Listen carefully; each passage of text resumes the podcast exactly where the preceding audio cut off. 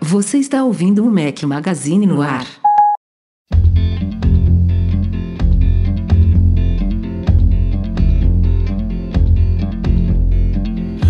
House in Budapest, my, my hidden treasure chest, golden grand piano, my beauty focused EOU. Ooh, you, ooh, I'd leave it all. Fala galera do Back Magazine, bem-vindos ao nosso podcast 474 ao som de George Ezra. Bom dia, boa tarde, boa noite, boa madrugada a todos vocês. Fala aqui o seu host Rafael Fishman, Eduardo Marques. Boa noite, beleza? Grande rapaz! Grande rapaz! Gostou, né? A galera não tá entendendo Não nada. tá entendendo nada. Tá entendendo nada. Eu sabia que na primeira vez que eu falasse isso, você ia dar risada. É, agora tem que explicar, senão a galera Tem não vai entender explicar. a Não, pô, o Edu, o Edu é quem chama a galera. É, o Edu de vez em quando grava um storyzinho, né? Chamando, ó, vai ter podcast hoje, não sei o quê. Aí hoje, depois de três, quatro semanas, ele falando, ó, vai ter podcast hoje, seis da tarde, comigo, com o Rafael. Eu falei, pô, Edu, para de me chamar de Rafael. Fala, eu, Rafa, Breno, vamos estar. Aí ele, aí você fica me chamando de Eduardo Marques durante o podcast. Não pode Peraí, se você, me chama, você me chama pelo sobrenome, eu ainda tiro o seu sobrenome, eu chamo só do primeiro nome que você tá reclamando. Uma forma, uma forma, vou te, vou te chamar agora de Dudinha, pode ser? Pode, você- a gente se conhece há quanto tempo? Pô, Há mais quantos tempo anos? do que deveria, eu acho. É, com certeza. Então, Dudinha é apelido de infância, porque meu pai Não, era o Duda, eu não era o consigo, Dudinha. É só quem é da família mesmo que tá acostumado a chamar assim. Não Mas pode chamar de Edu, Duda, Dudinha, qual- qualquer coisa tá Só não vale Eduardo, né? Só não vale Eduardo Marques, né? Tô brincando. Eu, olha Ó, só, eu não fiquei. ó que eu vou, me- vou meter seu outro sobrenome nesse meio, viu? Eu não fiquei é, chateado com ele me chamar de Eduardo Marques. Ele ficou chateado de eu chamar ele de Rafael. Que é o nome dele, Rafael, né? Não, tem que chamar de Rafa, que a gente, a gente se conhece há muito tempo, tem intimidade. Falei, tá bom, então, vambora. Puta papo entre amigo aqui, eu, Rafael. Só falta chamar de senhor, né? é, imagina. Vossa Excelência. Temos convidado especial hoje, vocês já ouviram a voz dele aí, não é o Breno Mazzi, graças a Deus. Tiago Moreira, nosso patrão apoiador da- de- do, do nosso site, do nosso podcast. Seja muito bem-vindo ao podcast. Desculpa aí a loucura inicial aqui. Relaxa, Thiago. faz parte do jogo. De onde você tá falando? Eu falo do Espírito Santo, falo de Vila Velha. Boa. Vila Velha, olha aí. Vila Velha. Eu sou carioca e mudei pra cá há 20 anos, então já sou capixaba. Fa- Mesma história do Vitor Stamato, né? É, só não sei se tem 20 anos que ele foi, né? É, mas eu não sei, não sei se tem 20 anos. Mas, é, tem é. um, um patrão nosso também que já foi com a gente pro MM Tour duas vezes. Duas que vezes. ele é carioca também e se mudou pra Vila Velha, médico. E aí exerce a profissão em Vila Velha. É e eu já é passei um carnaval em Iriri e outro em Guarapari, pode ser? Guarapari aí também? Aí por Sim, perto? sim. Então, Guarapari é mesmo. quase, é quase Minas Gerais, né? Só tem mineiro no, no carnaval. Ah, já fui duas vezes por aí, na minha época de adolescência. Tiago, o que, que você faz da vida? Se apresenta pro pessoal aqui, qual que é a sua área de atuação, desde quando você conhece o Mac Magazine, desde quando você está inserido no mundo Apple. Tá, eu sou, eu sou analista de TI e trabalho já há uns 20 e poucos anos para uma, pra uma empresa norueguesa. É, meu primeiro contato com, com o Apple é mais ou menos parecido com o meu contato com o Mac Magazine. É, isso lá em 2000 e Guaraná em rolha. Eu comprei, eu comprei um iPod Classic, foi meu primeiro device da Apple. Ah, e aí eu parti para um MacBook, era o branquinho ainda. Branquinho, saudoso na- branquinho lá. Na época que você entrava numa loja de departamento, que entrava numa livraria e saía com o notebook embaixo do braço. É, e nunca mais parei. A partir daí eu nunca mais parei. Já passou MacBook Air, MacBook Pro, iPad, iPad Pro, Apple Watch. vai- a coleção vai, vai aumentando. Quem não fica muito feliz é a esposa, porque cada vez vai mais um dinheirinho aqui e ali. né? É, igual aqui em casa, mesma coisa. Até que chega a hora dela fazer o upgrade, aí ela gosta, né? Mas quando a gente faz o upgrade, não gosta, não. É, o, o meu caso é engraçado, porque a minha jurava que não precisava de nada da Apple. E aí eu não lembro o que, que foi. Foi meu iPhone. Eu troquei um iPhone, acho que foi um iPhone 4, peguei um 4S. E ela falou assim: ah, deixa esse 4 comigo. Ah, e aí ela não consegue Um mais viver sem sem. É um caminho sem volta, ela não consegue mais viver sem. Mesma coisa com o Apple Watch. Eu troquei o meu. Falou assim: ah, não, deixa o velho comigo. É, e vai seguindo. Mas eu sei que você não está gravando do Mac. Você trabalha então com PC. Eu trabalho com PC. É o padrão da corporação e eu não tenho pra onde correr, né? Rapaz, uma corporação norueguesa aí que não, não trabalha com os, os dois sistemas, com as duas plataformas. né? Normalmente, essas empresas maiores, assim, elas têm. A gente vira e mexe e publica, né, Rafa? Quer dizer, antigamente era mais constante. Hoje em dia, o Mac já está bem mais famoso do que há 5 anos ou há 10 anos, quando a gente fazia esse tipo de matéria que empresa tal fez os cálculos e viu que, apesar do Mac ser um pouco mais caro que o PC, economizava muito dinheiro em suporte, em manutenção, e Sim. na hora, né, durava mais, então fechando a conta ali, valia muito mais a pena. E aí é, é, implementava né, Mac para todo mundo que queria e tal. E tem muitas empresas que, que permitem É. né, que você escolha Eu, entre eu- PC eu- ou Mac. como eu não trabalho na parte de marketing, é, talvez a galera de marketing até tenha, é, mas para um usuário geral, inclusive para a parte de TI, é, tudo Windows, é, padrão global é, e não tem por onde correr. Eu Fecha estou um falando aqui, global. mas a, a L'Oréal, que é a esposa, a, a- a empresa que a minha esposa trabalha, não, não tem opção não de Mac PC, é só PC. Antigamente eles, o telefone corporativo era iPhone, mas eles há uns dois anos trocaram para um Samsung Android lá um A alguma coisa, A30, Ah, é? Não sabia disso, A31. não. Não, aí você vê como que a pessoa funciona, né? Trocaram tem dois anos. Tem dois anos que o A30 tá na gaveta aqui de casa e ela continua usando um iPhone 6 ou um iPhone 6S que tá capenguíssima. A tela tá quase pulando para fora, o- toda arranhada, a bateria não dura mais nada, mas ela não quer fazer migração pro A sei lá qual modelo, porque já está obviamente super acostumada ali a tem um iPhone pessoalmente, né? E aí é muito mais fácil você ter o mesmo aparelho ali para resolver os problemas, né? Você já sabe como é que funciona. Então, É, tirando um cara que é, é ligado em tecnologia e tem o interesse de estar nas duas plataformas, né? Esses youtubers, por exemplo, que tem num bolso um iPhone e no outro bolso um Android de Ah, escolha, né? o MKBHD, ele, ele usa Android, anda assim. mas ele usa Apple Watch. Aí para usar o Apple Watch ele tem que ter iPhone. Não, ele, Aí ele tem, é ele tem um ali, né? iPhone sempre no bolso e um Android que ele fica mudando toda hora. Mas ele tem sempre o iPhone de última geração e um Android. Mas ele é um de vários, né? Tem muita gente que faz isso porque tem interesse, porque vê valor em, tá- em estar nas E usa, duas e usa Mac, plataformas. né? Usa Android usa Mac. como smartphone, mas em computador a plataforma é Mac. Aí eu já acho que o cara, eu acho que o cara perde a experiência, porque não é Perde, só o dispositivo, é o ecossistema como um todo, é a integração entre eles. Perde É. muita coisa. Mas ganha AirDrop. também, né? Não, é, ele, é ele ganha. pode usar o melhor das duas plataformas, né? E outra, ele dificilmente vai chegar o dia sem bateria, porque vai ficar metade metade ali. Tem no fim do dia ele tem algum smartphone para usar. Não, Então, mas assim, por exemplo, ele usando. Ele provavelmente, o caso dele, o Android é o principal dispositivo, né? Porque é o que ele usa mais, eu acho. acredito que sim. E, e aí ele tá ali trabalhando com o MacBook Pro dele, ou Mac Pro, Mac Studio, enfim. E aí ele não tem essas integrações que a gente tem aqui, por exemplo, com os AirPods Pro, né? Que você troca automático, AirDrop, que você transfere vídeo, ou... e ele é um youtuber que Sim, pô, sim, toda sim. hora deve estar transferindo arquivo, né? Imagens e vídeos do, do celular pro Mac Mas eu acho que ele, eu acho que ele usa o iPhone para fotos e vídeos.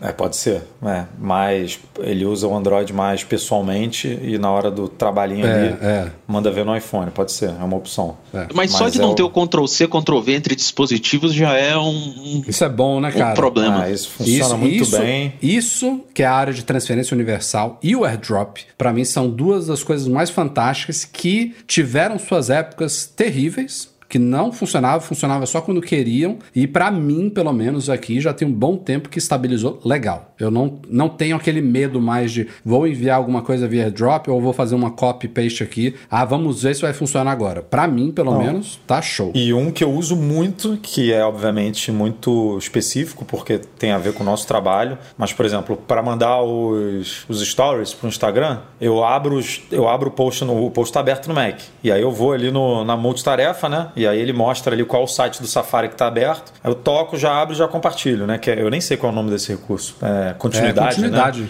Acho É, que é continuidade. é. E isso também tem funcionava meio que capenga antigamente, hoje em dia funciona assim, cara, muito bem, muito bem É, mesmo. afinaram. Essa integração é muito boa. Show. Vamos lá, vamos dar aqueles recadinhos aqui antes da gente ir pra pauta. Vídeos dessa semana, três vídeos foram pro ar. Primeiro, um videozinho rápido sobre um chip A7, e agora eu vou me corrigir aqui a minha pronúncia, porque saiu no título errado e me corrigiram.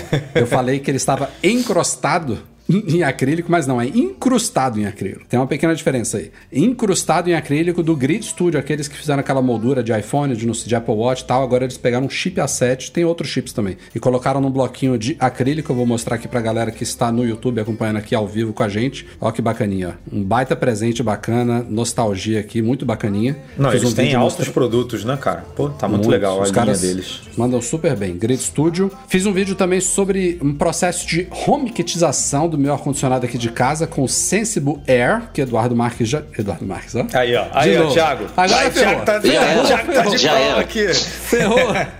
que o Dudinha, o Dudinha fez aqui o review. Cara, tem tempo que eu fiz esse review. Eu acho que foi o primeiro Um ano e produto. meio. Tem, foi o primeiro produto HomeKit, HomeKit que não era HomeKit, né? Porque ele, quando eu É, peguei então. ele. Quando Seis meses ele, ele depois não que você fez o HomeKit. review, ele ganhou o update É. pra HomeKit. É, foi o Mas primeiro. você, você ele, o seu foi atualizado, né? Sim, ele, é, ele funciona, Ah, o meu funciona. Mas eu digo assim, foi o primeiro quadradinho de produto HomeKit que eu inseri no aplicativo Ah. casa, sabe? Aham. Aí depois vieram alguns, é, mas é interessante. E aí. Boa, Dudinha. E aí saiu um vídeo. e saiu a galera tava falando aqui em off também, é, parabenizando e agradecendo aí um vídeo especialíssimo que a gente fez com Leonardo Drummond, do canal e site Mind the Headphone. Já era uma coisa que a gente estava planejando há muito tempo. Um especial sobre a Apple em áudio e música, 45 minutos de um papo entre este que vos fala e Leonardo Drummond, fazendo uma cronologia aí por. Rafael tava praticamente de pijama lá no vídeo, Apple. usando pijaminha É, né? da Apple. É. Gostou, né? Gostou. É, eu gostei, eu gostei, que eu comprei essa camisa há quanto tempo? Tem quantos anos que a gente foi pro Meme Tour que eu comprei essa camisa e você me zoa dela? Cara, eu, eu juro que eu comprei dessa vez porque não tinha nada melhor. Eu falei, pô, eu tô aqui em Cupertino, não estou aqui todos os dias, eu vou comprar alguma coisa. Então vai um Tá pijaminha mesmo. bom, tá bom. youtube.com.br Mac Magazine, passem por lá, assistam esses vídeos, estão muito bacanas. E saiu também no fim de semana passado um artigo do nosso patrão e colaborador Derson Lopes sobre Mac Studio, a nova aproximação da Apple em direção aos escritórios, uma avaliação corporativa do Derson aí ao Mac Studio, esse último Mac lançado aí. No, foi no último evento especial da Apple, né? Aliás, Foi no mês, né, pra WWDC agora? Um mês, um mês e um dia. Um mês e um dia. Daqui a um mês e um dia teremos um grande evento da Apple aí. Fiquem ligados, cobertura completa do Mac Magazine e se bora pra pauta da semana. Ooh, for you, ooh, you, ooh, I'd leave it all.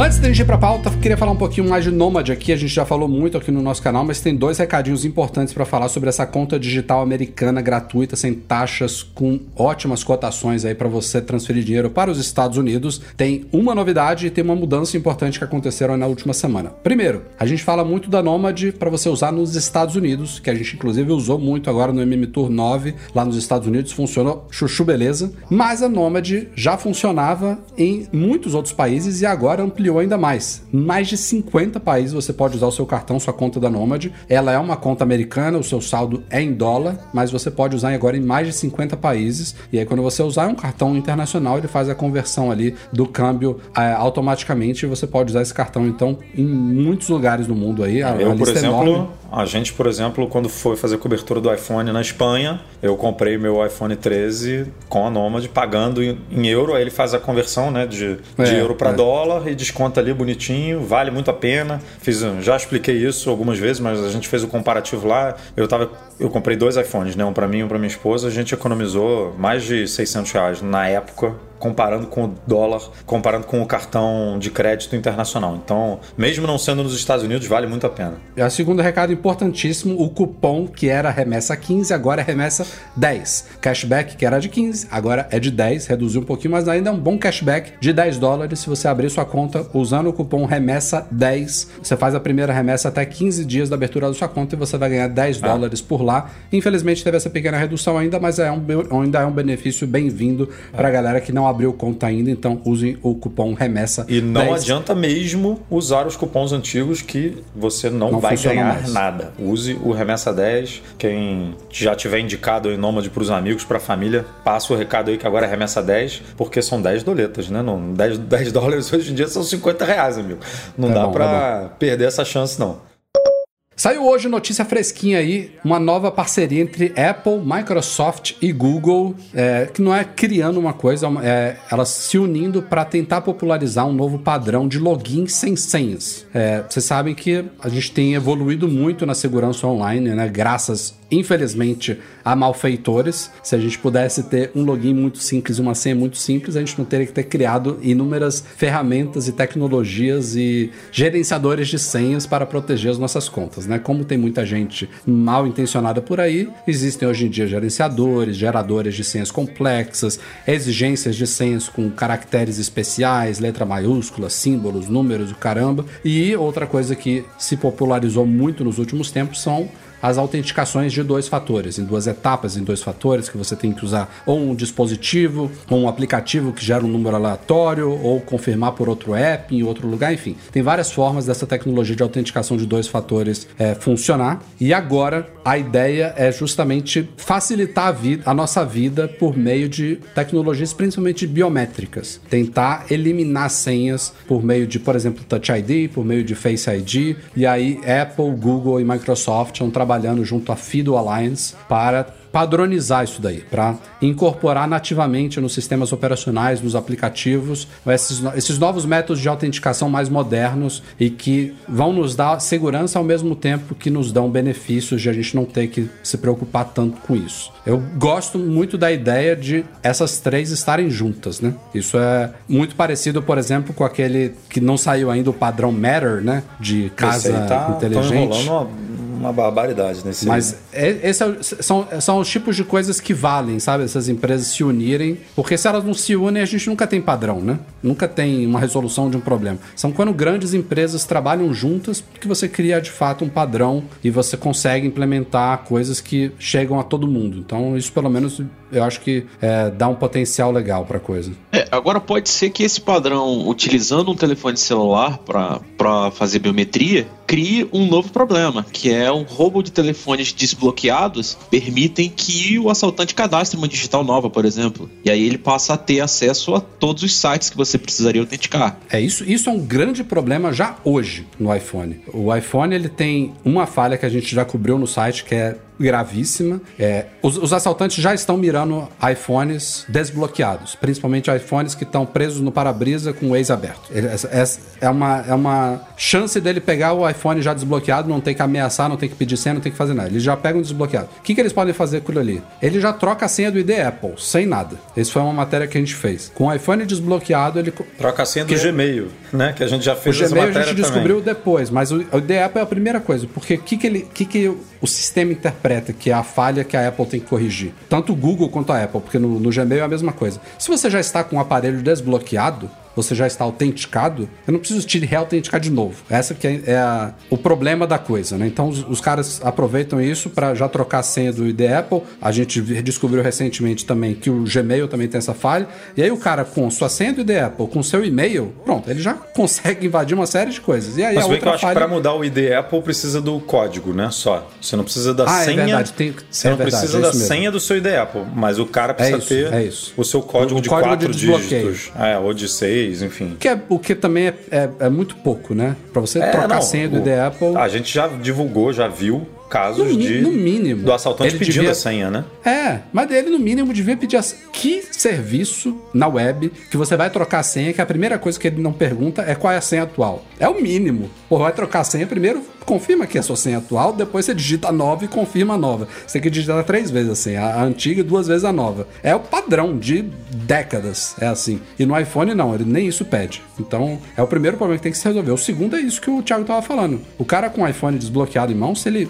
descadastra o Face ID cadastra de novo, ele consegue acessar aplicativos que exigem Face ID, cara. Isso aí, no momento que você descadastrar um rosto no iPhone, ou no Android, seja impressão digital ou rosto, ele tem que invalidar tudo. Tudo você tem que re. Aplicativo de banco, por exemplo. Você tem que digitar sua senha do banco para você conseguir acessar antes dele revalidar a autenticação biométrica. É o mínimo também. É um grande problema a, hoje. A Apple tem que implementar um, um botão, um kill switch lá da vida que você. Explode o Se- iPhone no bolso Não, do bandido. se você for roubado, você se loga, né? Sei lá. Porque ela tem o modo perdido, isso tudo. Mas aí se o cara tira o chip, se, né, se o cara bota em modo avião e não tem conexão, nada acontece e ele continua podendo acessar ali as coisas. Tem que ter alguma coisa. Ah, Você não consegue rastrear o iPhone hoje offline, né? A Apple, sei lá, ela tá com essa ideia aí, a gente já divulgou nos rumores, é, que pode ser que os próximos iPhones ou os próximos Apple Watch se conectem via satélite, né?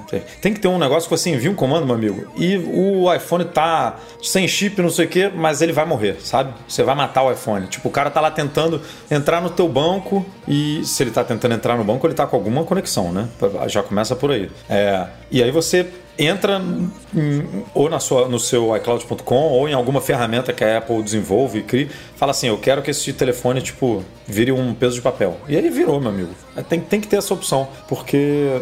Ó, o Juliano Leite tá eu- falando aqui que para entrar na sessão do Face ID ele pede a senha de desbloqueio. Mas é isso, eu, eu, eu falei errado no começo. Com a senha de desbloqueio da tela do iPhone, que pode ser. Muita gente tem senha hoje em dia de 4 dígitos ou de 6 dígitos, que é simples, embora você possa trocar aquilo ali para uma alfanumérica. Mas com isso em mãos, ele consegue trocar a senha do ID Apple e acessar o seu iCloud e fazer toda a miséria que ele pode fazer. E ele consegue acessar o Face ID, recadastrar o rosto dele e acessar todos os seus aplicativos, inclusive de banco, que tem, que tem autenticação por Face ID. É um grande problema. E aí é, só o seguinte, tem, é, o banco tem banco que, que pede uma assinatura eletrônica, mas tem banco que todas as movimentações são confirmadas com Face ID mesmo. Então aí o cara entra na tua, conta e faz uma miséria, porque não precisa- ele não precisa botar nenhuma senha a mais para isso, né? Basta ele escanear o rosto que ele já cadastrou, aí entra lá, transfere, faz pix para Deus e o mundo e tal. Aí quando 10 minutos depois que você vai ver, acabou. Você, você perdeu o seu e-mail, você perdeu o seu dinheiro, você perdeu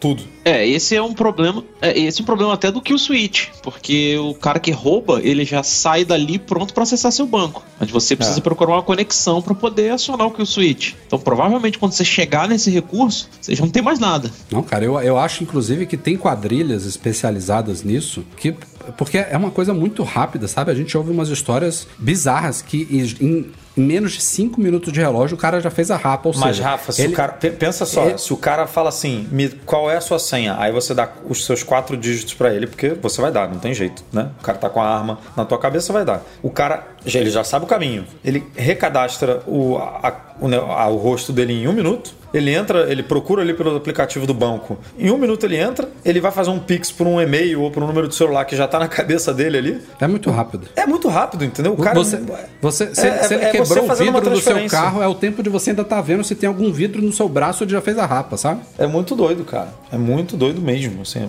Os caras são. E aí é tem incrível. gente, acreditem se quiser, que tá, tá, tá andando com iPhone separado com esses aplicativos de banco, de, de não sei o que, porque o do dia a dia ali não quer ter acesso às coisas, ou está inclusive desativando essas autenticações por Touch ID e Face ID para pelo menos ele pedir a senha do banco, sabe? Que obrigatoriamente, se você não faz isso, faça. É diferente, por exemplo, da senha de desbloqueio da tela do seu aparelho. Que pode Então, dar mais trabalho pro cara, mas também não, não evita, porque como ele pode mudar o seu ID Apple, e o seu ID Apple normalmente é o seu e-mail, ele vai passar a ter acesso ao seu e-mail. Ele já tem acesso ao seu e-mail, na verdade, porque seu e-mail está cadastrado na, Já tem. no, no meio ali, né? Ou no Gmail. Já. Aí ele diz que esqueceu a senha do banco, diz que não sei o que, recebe por e-mail ali um link para criar um novo. ah, Vai dar mais trabalho para ele, você ganha um pouco de tempo, mas não vai impedir um, um cara que entende um pouco das coisas de roubar, porque o cara tá com, com tudo ali. Por isso que o Kill Switch, de alguma f- Eu não sei como que a Apple poderia Mas assim, voltando isso, para a pauta original, é, é o que eu estava explicando lá na introdução. Ao mesmo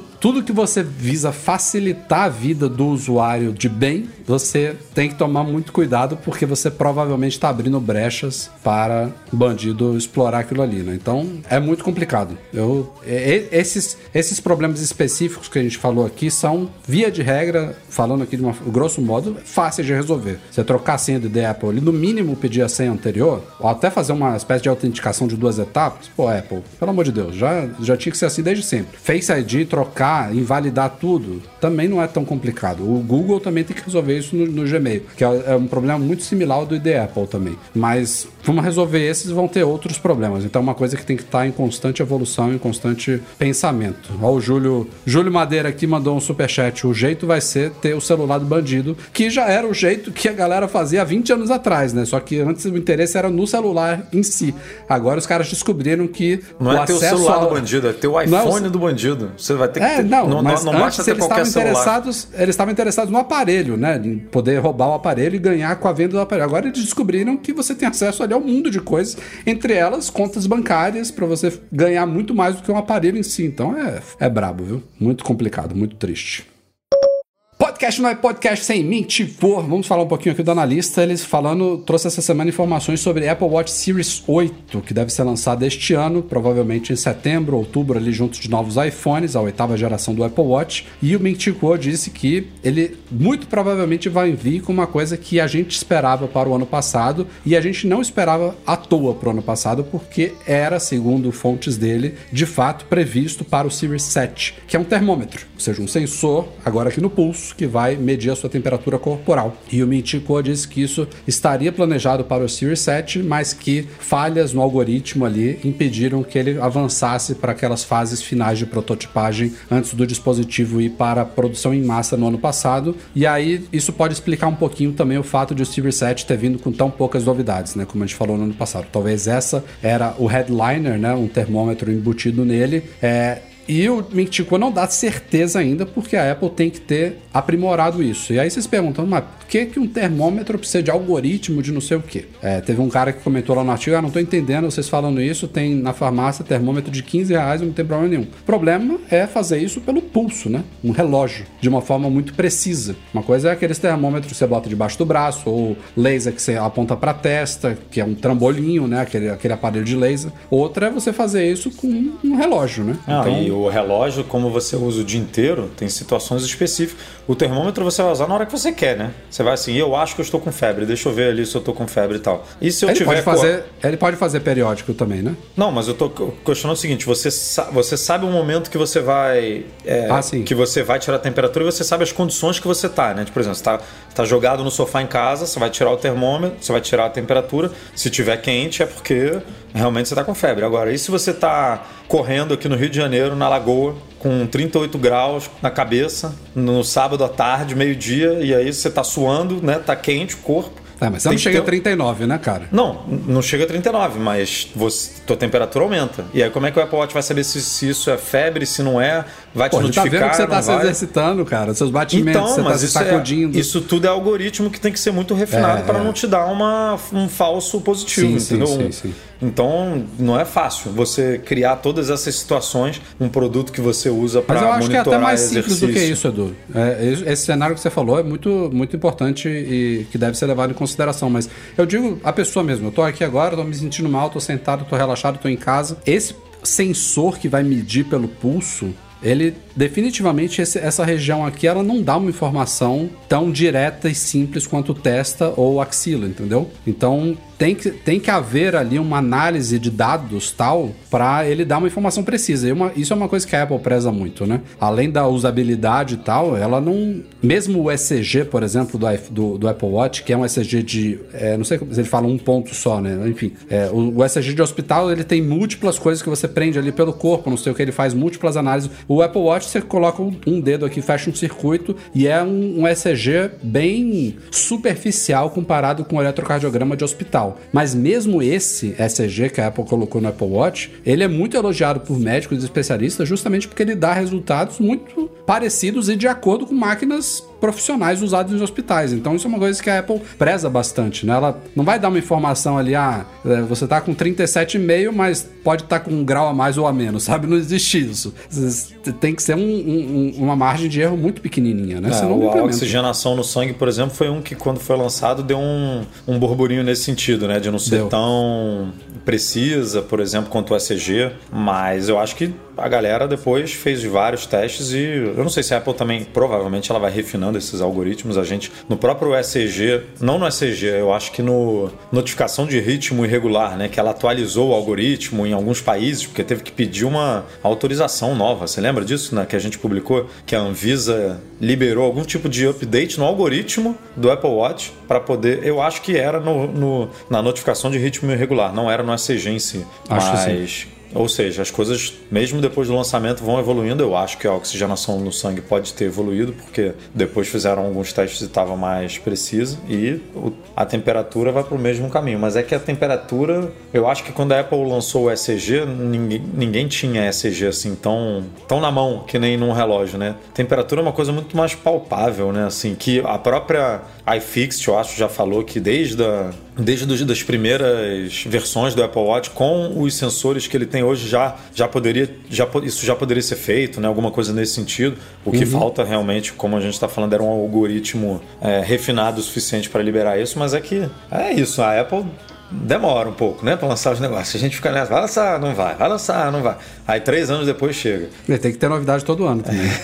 É, agora, o ECG você precisa parar pra fazer. Tem instruções pra isso. Vocês acham que o temperatura caberia, tipo assim, ó, agora fica quieto no seu canto aí, bota o dedo é, na coroa como se fosse um ECG? Ou tem que ser real time? Porque real time é, é realmente extremamente complexo. Eu acho Eu acho que não vai time. precisar botar o dedo na coroa, não, cara. Eu acho É. que vai ser um sensor por debaixo aqui mesmo. Vai ser um E eu- sensor tipo batimento, notificação de ritmo irregular. É, eu acho que periodicamente ele deve dar uma ele deve tirar, né, automaticamente ali. Mas se você quiser, você abre e faz. O ECG não faz automaticamente. Ele tem notificação de ritmo cardíaco irregular, tanto para mais quanto para menos, que é automático. Então ele tá ali o tempo inteiro medi- medindo seus batimentos. Quando você inicia um exercício, ele aumenta né, a frequência, mas durante, durante o dia ele tá sempre medindo. Eu acho que temperatura E oxigenação também não. Você precisa botar o dedo, Oxi- né? Não, não. Oxigenação não tem que botar o dedo, Ah, não, ele você também faz que. medições Ele, é, periódicas. mas ele pede pra você repousar o braço, né? Quando É, você pede ele- pra fazer, mas ele pega também, é verdade. Pega, pega Ah. sim, pega sim. Eu acho que o de temperatura, pra fazer sentido, tem que ser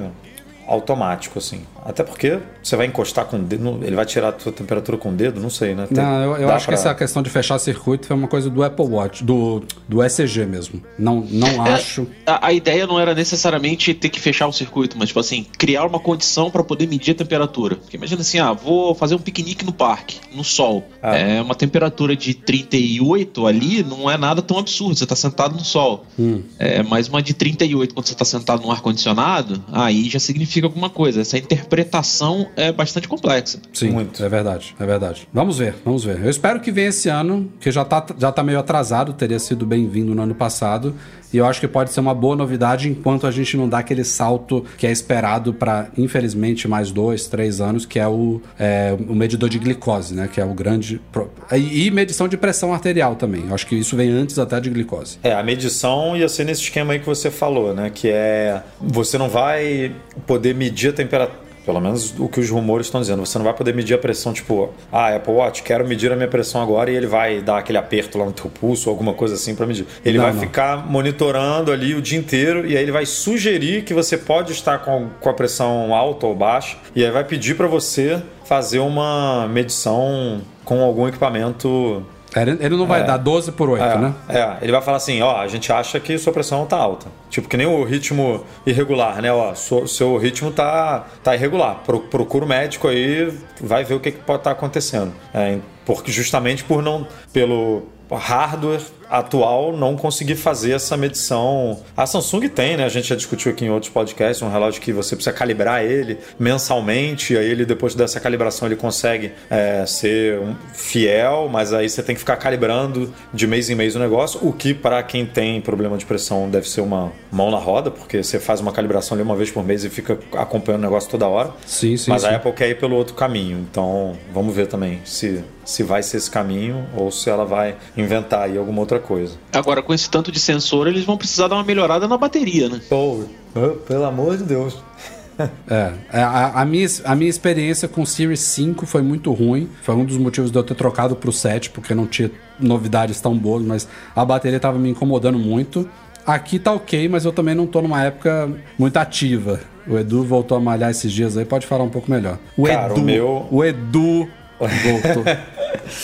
O meu, por exemplo, são 7 e 10 aqui da noite, né? 7, 7 5. Eu tô com 34% de bateria. Acordei às 6 horas hoje. Então, vai até o fim do dia. Vai Isso é até o o fim do mínimo, dia, né? mas vai terminar. Assim, não, vou, não consigo fazer o monitoramento do sono, né? Se eu quiser. Se eu quiser Sim, fazer o monitoramento, eu tenho que botar um pouco na. Aqui são 11 e 6 da noite, 42%. Ah, quem tá me decepcionando é o iPhone.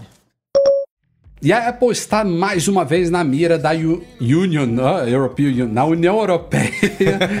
sei lá, eu acho que, sei lá por que eu traduzo isso. Por suposto abuso com carteiras digitais. O que que acontece? O iPhone ele tem NFC, aquele chipzinho ali de aproximação, né, Near Field Communication, já tem alguns anos e a primeira grande utilidade do, do NFC do iPhone é chamada de Apple Pay. E basicamente é a única utilidade do NFC no iPhone.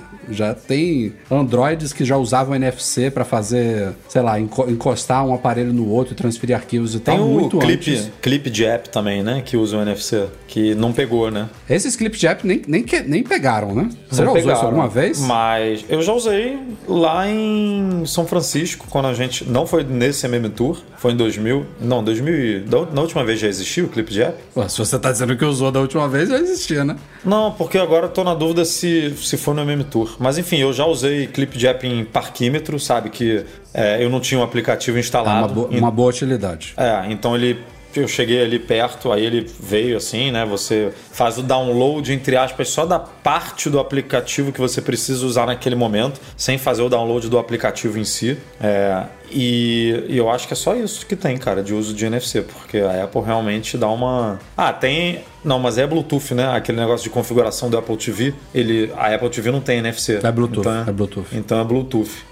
Porque no Bluetooth, eles conseguem fazer o Bluetooth funcionar parecido né, com o NFC, porque a gente não vê, mas o Bluetooth ele tem uma intensidade de sinal. Quanto mais próximo, então dá para aproximar ali no Bluetooth e fazer funcionar como É, se e ele fosse faz NFC. funcionar bem pertinho mesmo, né? Você tem quase que encostar o iPhone ali no, na, na Apple TV, na Apple TV para fazer essa configuração. Então é, é, é um É, migração bem de um iPhone novo provavelmente é Bluetooth também, não é NFC. É, quando você tá eu migrando de um é. pro outro. É, para abrir aquele para abrir aquele popoverzinho é Bluetooth, mas depois a transmissão de dados é Wi-Fi, que é bem mais rápido do que Bluetooth. Mas enfim, voltando ao assunto, é, a mira, a Apple está na mira de- desses, de- de- desses investigadores de novo, porque ela supostamente teria que permitir que Google Pay, que Samsung Pay, que todos esses outros Pays usassem também o NFC do iPhone para os sistemas concorrentes. Aliás, uma das empresas que surgiu aí como denunciantes da Apple foi PayPal. Acreditem se quiser, não foi nem Google nem Samsung, foi PayPal, que tem também o seu sistema e que se sente, men não é menosprezada, né? Enfim, se sente abusada aí pelo domínio da Apple de é, incorporar a própria solução dela ali no, no chip do iPhone. Eu não sei como resolver isso, porque assim, a Apple até pode abrir uma API para que se use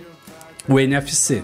Que eu não sei nem se já existe hoje, mas o, o- o grande problema aqui é que o Apple Pay é e sempre será integrado nativamente ao sistema, né? Você dá dois cliques ali para abrir a interfacezinha dele ou simplesmente aproxima sem você abrir aplicativo nenhum e ele já sabe que você quer fazer um pagamento, só de aproximar numa maquininha. Como é que você vai abrir isso para outros? Você até pode permitir, por exemplo, que o PayPal dentro do aplicativo dele Ah, mas é use- isso. É, é para você usar a carta. Por exemplo, você poder instalar o Google Pay. O, Você o tem Google que abrir Pay manualmente o app. Tem que abrir né? manualmente o app e aí você. Mas eu acho que elas não querem isso, cara. Ah, Ah, não, eu acho que é isso que eles querem, porque isso não existe hoje. Por Você acha exemplo, que isso é suficiente? Se o banco, va- vamos supor que o banco queira fazer uma, uma carteira digital dentro do aplicativo do banco, sabe? Você tem lá o, o banco X que quer, que quer deixar você dentro do aplicativo dele pagar por aproximação na maquininha. Aí você tem que abrir o app do banco, selecionar o cartão e chegar perto da maquininha. Aí você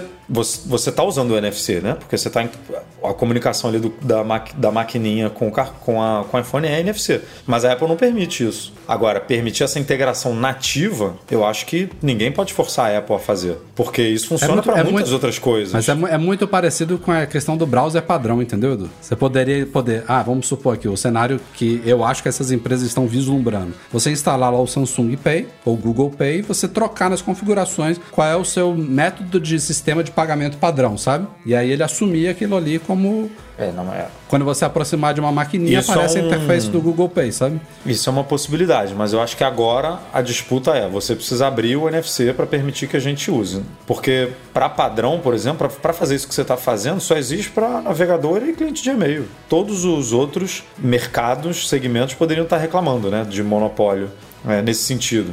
Mas É, é, e é com diferente, certeza- eu acho. Pô. E com certeza é uma coisa que a Apple vai brigar até morrer, mesmo que ela tenha que abrir o NFC para trocar o aplicativo padrão. É, assim, eu- ao mesmo tempo entendo esses reguladores de quererem estimular a concorrência, de beneficiar o consumidor e tal, mas é bizarro você ver que a, empre- a empresa pega uma tecnologia que não foi ela que criou, ela não pioneirizou, o NFC já estava em Android, como eu falei aqui, sendo usado para outras brincadeirinhas muito tempo antes. O primeiro sistema de pagamento que popularizou o NFC foi o Apple Pay. A Apple vai, cria, utiliza a tecnologia que já estava lá há um tempo, faz o sistema, faz os acordos, expande no mundo. Quando a coisa tá toda redondinha, dominando aí no mundo, porque se você pegar dados de pagamentos móveis, o Apple Pay tá lá no topo. Aí agora vamos regular, sabe? Isso é uma coisa que acontece constantemente, sabe? As empresas que investem em pesquisa e desenvolvimento, em, em criar soluções ali que sejam amigáveis, que sejam simples, integradas. Quando a coisa dá certo, aí cai em cima, sabe? Mas abrir nesse sentido de permitir que eu instale o Google Pay, o Samsung Pay, o blá blá blá Pay e use ele como um aplicativo, eu acho que deveria abrir mesmo, porque senão você tá. É a Apple. é- seria a mesma coisa da Apple virar e falar assim: não pode ter Spotify, né? Só existe o Apple Music no, no iPhone. Não, dentro, Ninguém dentro do pode ambiente instalar. do app, eu acho que eles tinham que abrir. Dentro do ambiente do É, então, porque é a mesma coisa que ela falar, ninguém pode instalar o Spotify, o Deezer, o, o Tidal, porque só existe Apple Music no iPhone. E ninguém hoje concorda com isso, né?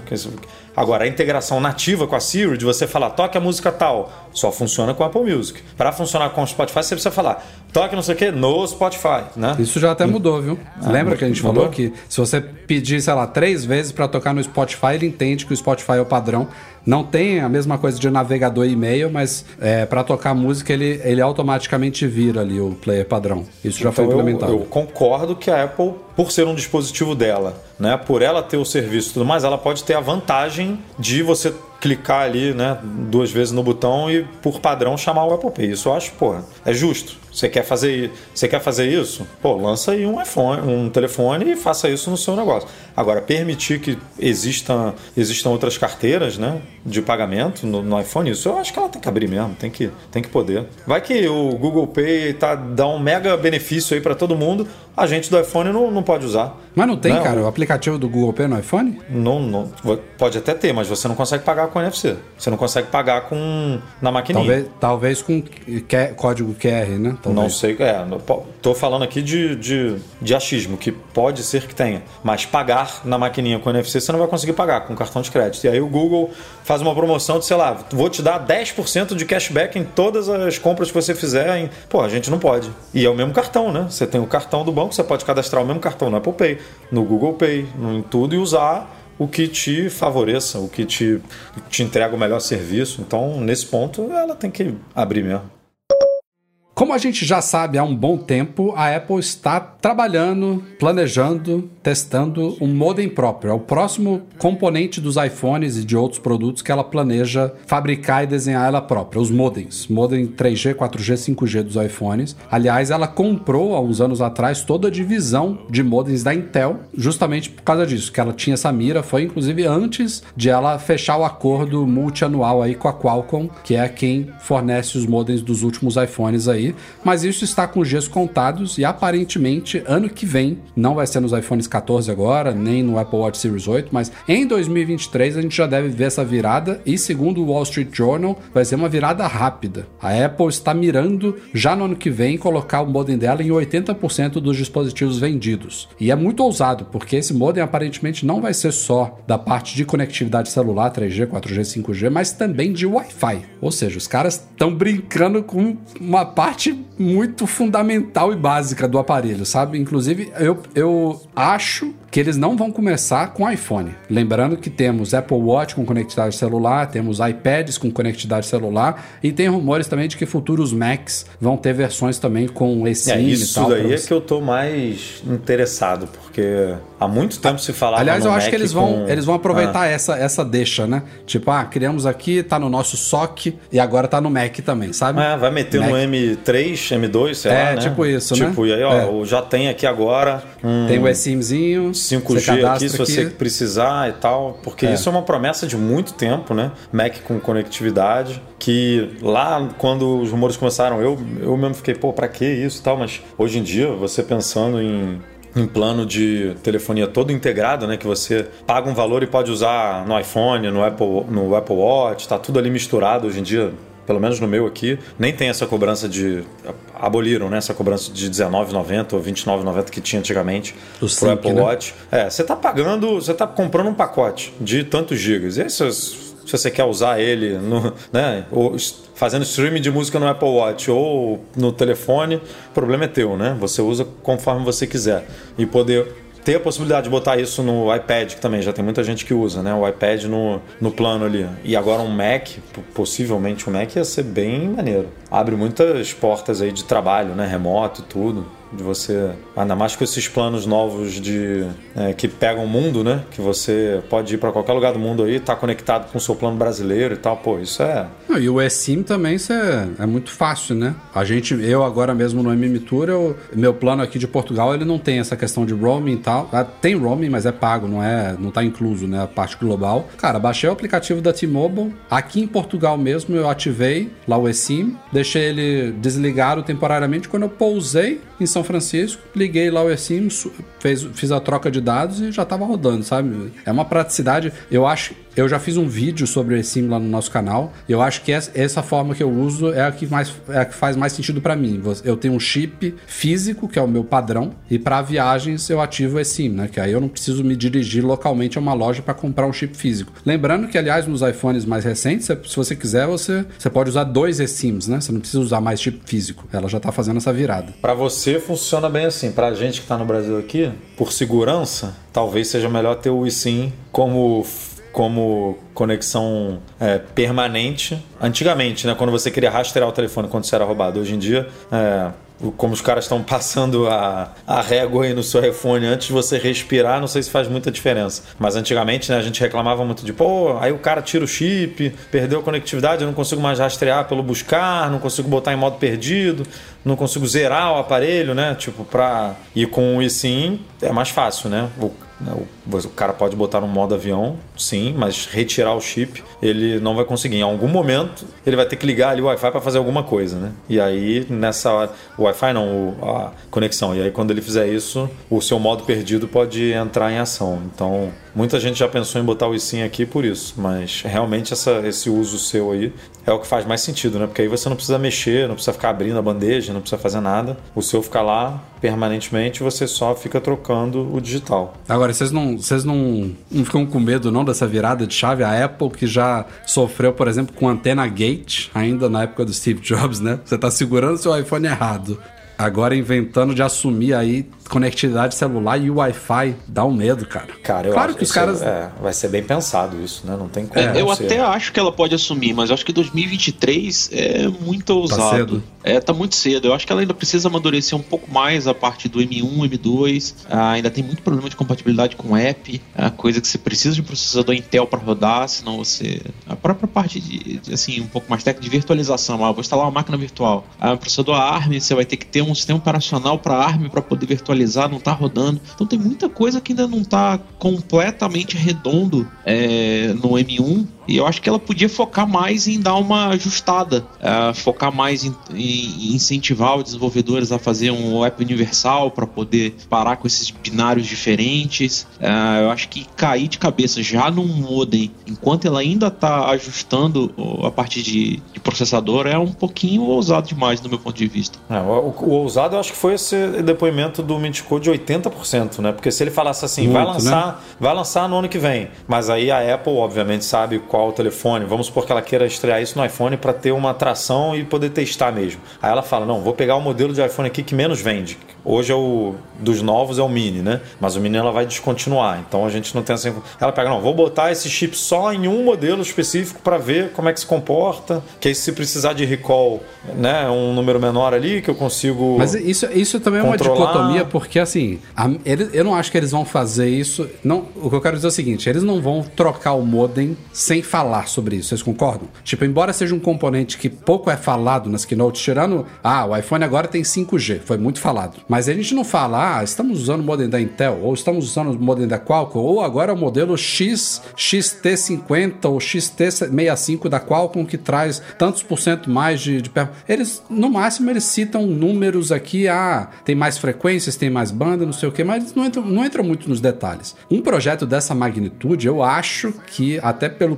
da Apple de se gabar desses projetos dela, vai ser uma coisa falada. Temos agora um componente próprio, está integrado ao SOC, que não sei o que. E para isso acontecer, ele tem que trazer benefícios, né? Tem que trazer diferenciais. Porque por que, que eles fizeram isso? Não é para aumentar a margem de lucro só deles, para eles terem controle. Eles, eles querem fazer alguma coisa melhor. A se Apple também tem isso. né? SOC, se for integrado ao SOC, que eu não sei se vai ser, né? Se for tudo Deve junto, ser. você ganha um espaço dentro do aparelho, né? No mínimo É isso que eu tô dizendo, eles, para eles falarem, e, e, e é um componente que eu acho muito difícil eles baterem a Qualcomm, sabe? A Qualcomm tá tão avançado nisso daí, o que, que ele vai ter de tão melhor, sabe? É bateria que vai ser o foco deles? Ah, desenvolvemos um modem tão bom quanto da concorrência, mas que vai ter uma baita eficiência energética, porque velocidade, eles não vão bater Qualcomm, não vai ter mais velocidade do que o 5G, o Wi-Fi 6, é... É um, é, um, é um negócio difícil de vender, sabe? Não, você tem que, na minha opinião, você tem que vender com coisas palpáveis, tipo chegar ao Mac. Isso é uma coisa. Isso é uma coisa muito legal. Isso é uma coisa que, ó,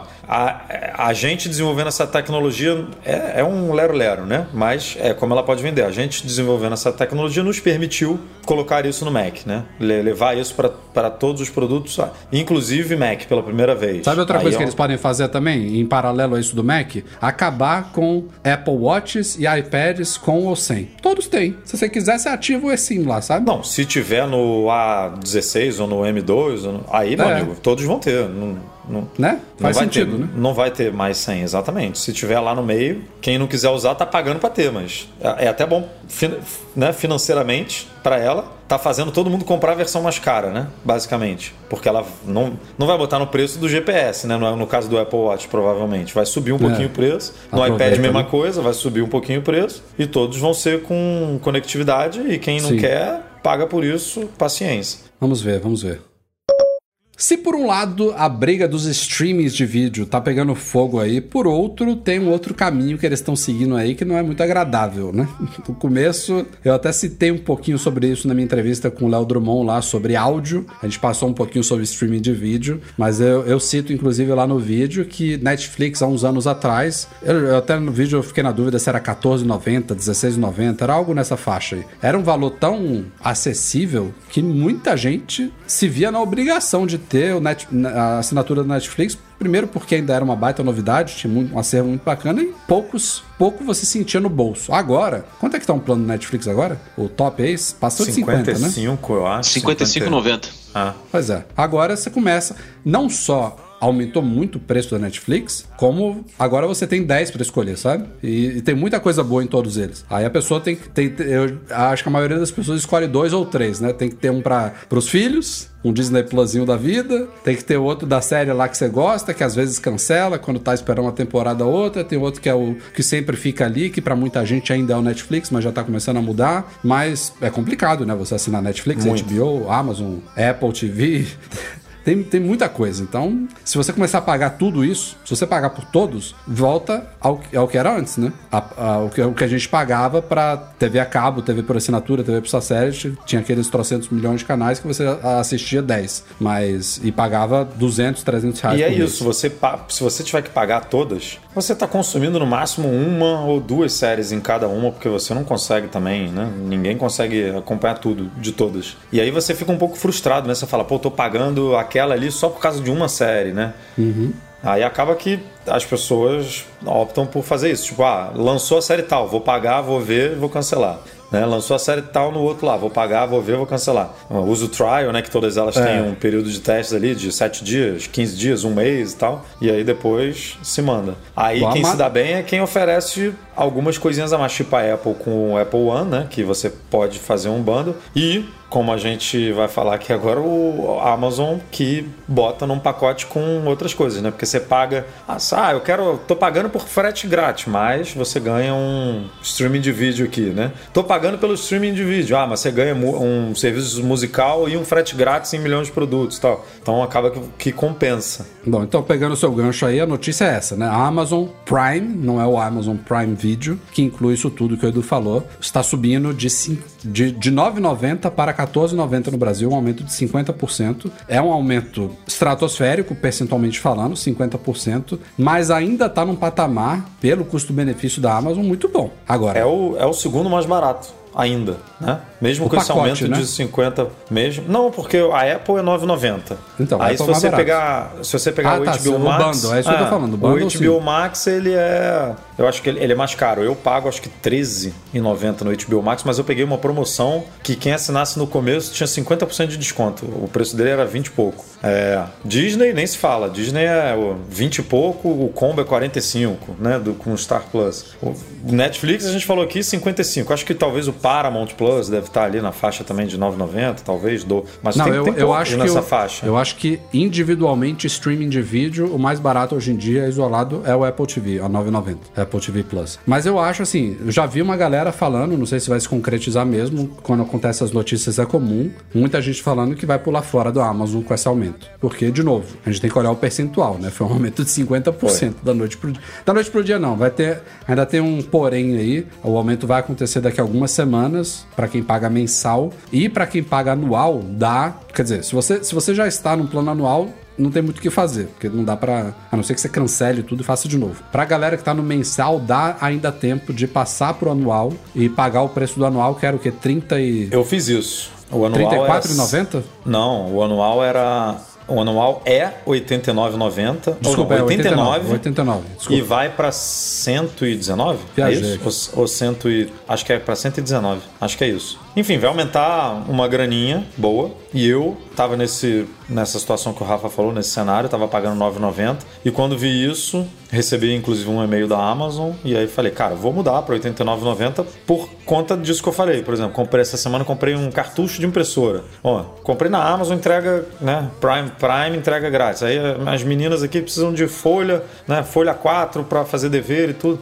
A Amazon é, te oferece essa comodidade, né? De você não precisar nem sair de casa para comprar algumas coisas básicas. Então, é, e eu acompanho duas, três sériezinhas no Amazon, pronto. Já, já, já valeu, a conta já fecha para mim. E aí, podendo ficar mais um aninho nesse preço, ainda ma- mais barato do que eu pagava, né? Porque eu tava pagando 10 por mês, 120 por ano. Agora eu vou pagar 90, né? 89. Sim. Então ainda economizei 30 aí por mais um ano. Aí ano que vem a gente vê. Ano que vem a gente resolve.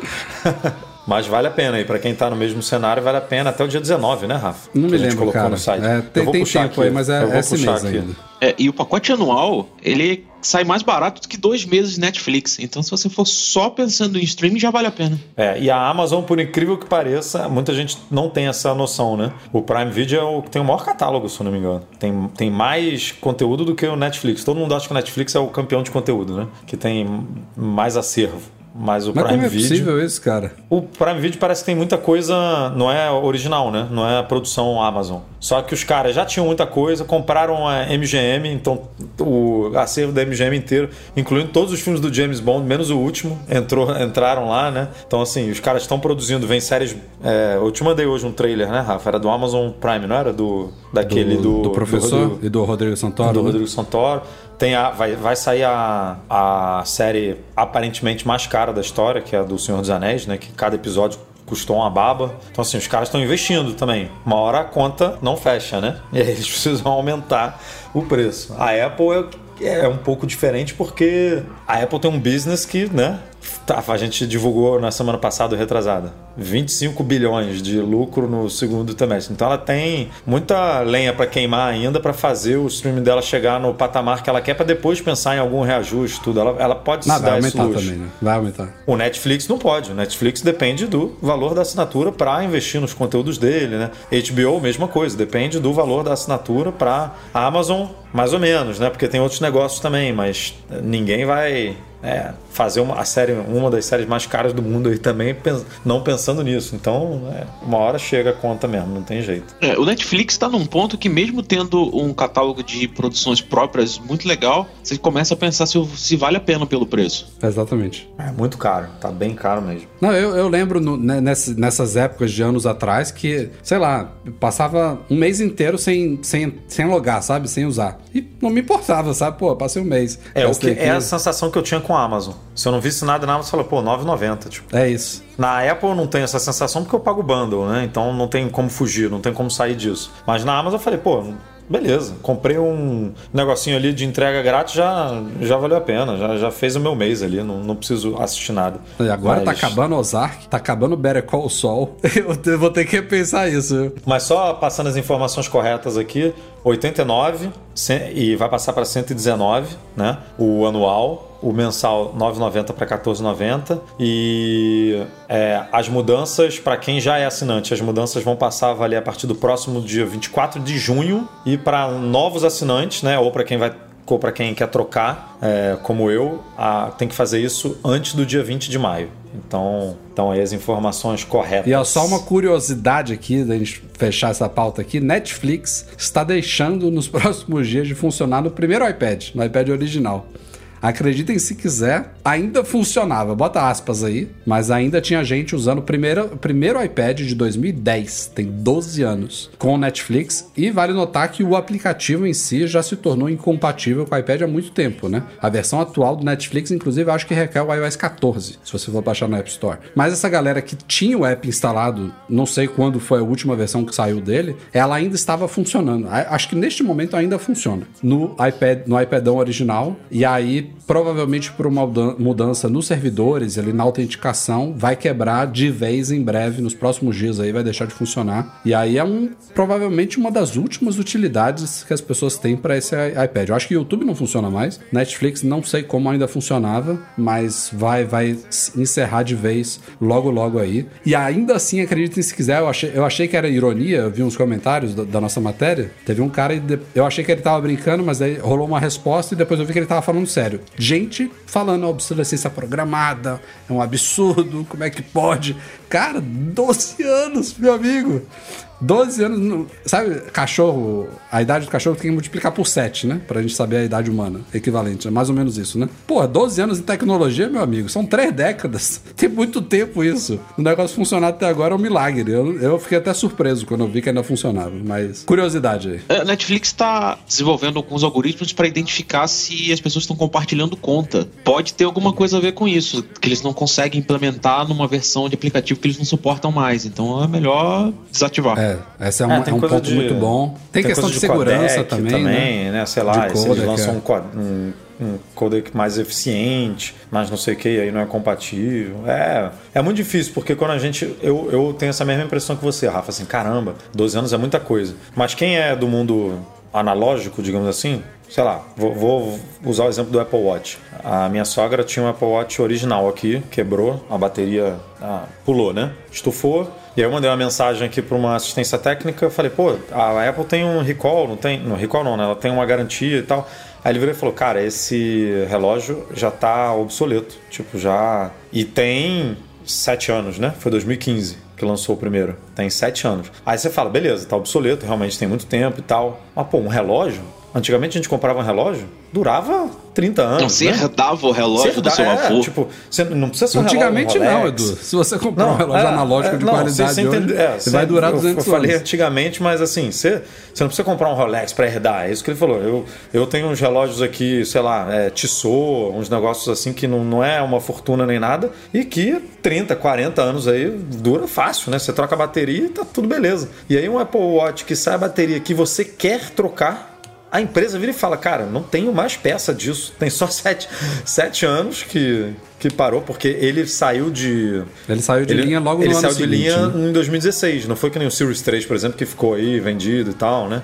Por isso que ele tá obsoleto. Mas, cara, é muito doido isso.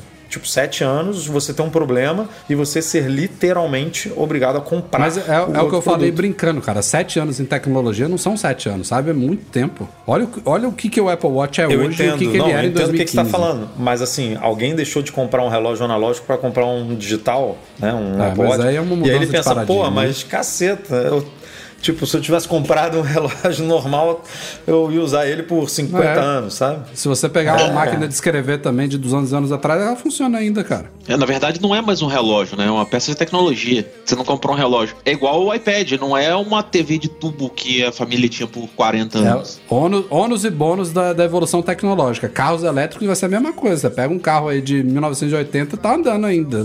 Um carro elétrico de agora vai, vai rodar até quando? É, é brabo, mas virar essa chave para quem não tá acostumado com essa vida útil assim de, né, de itens de tecnologia, principalmente de itens que estão migrando do, do analógico, né, pro, pro digital como um relógio.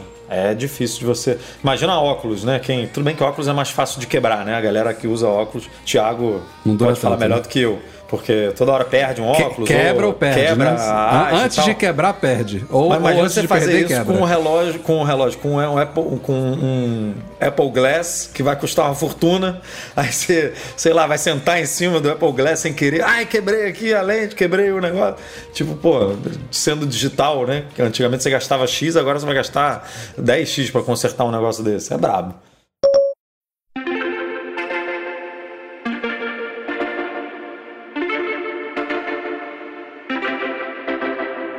Homegrown alligator, see you later. Gotta hit the road. E é isso aí, galera. Este foi o Mac Magazine 474. Vamos ficando por aqui, começando agradecendo a participação especial do nosso patrão, Tiago Moreira. Obrigado, cara. Valeu, pessoal. Quando quiser, só gritar. Um abraço. Valeu. Dudinho. Abraço. Valeu, Até semana Rafa. que vem.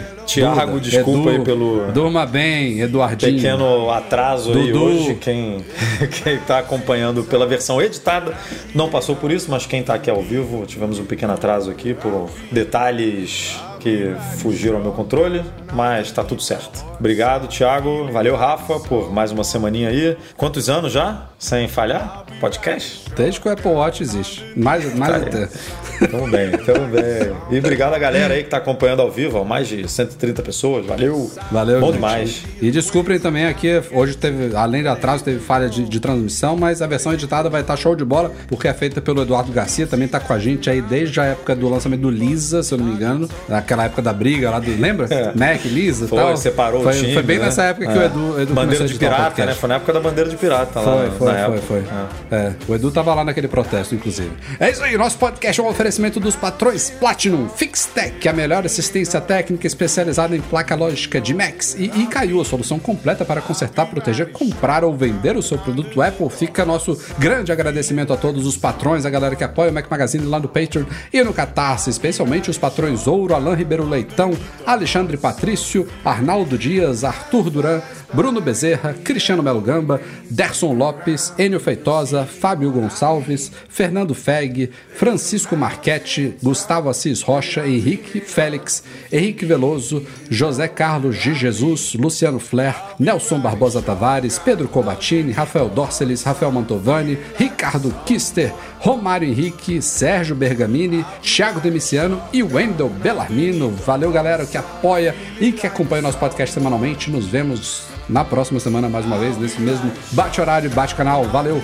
youtube.com.br Magazine. Se inscrevam. Também estamos no SoundCloud, iTunes. Quem quiser também pode passar lá, dar uma avaliação assim no nosso podcast, que ajuda bastante, contanto que seja de 5 estrelas, é claro. Um abraço. Até a próxima.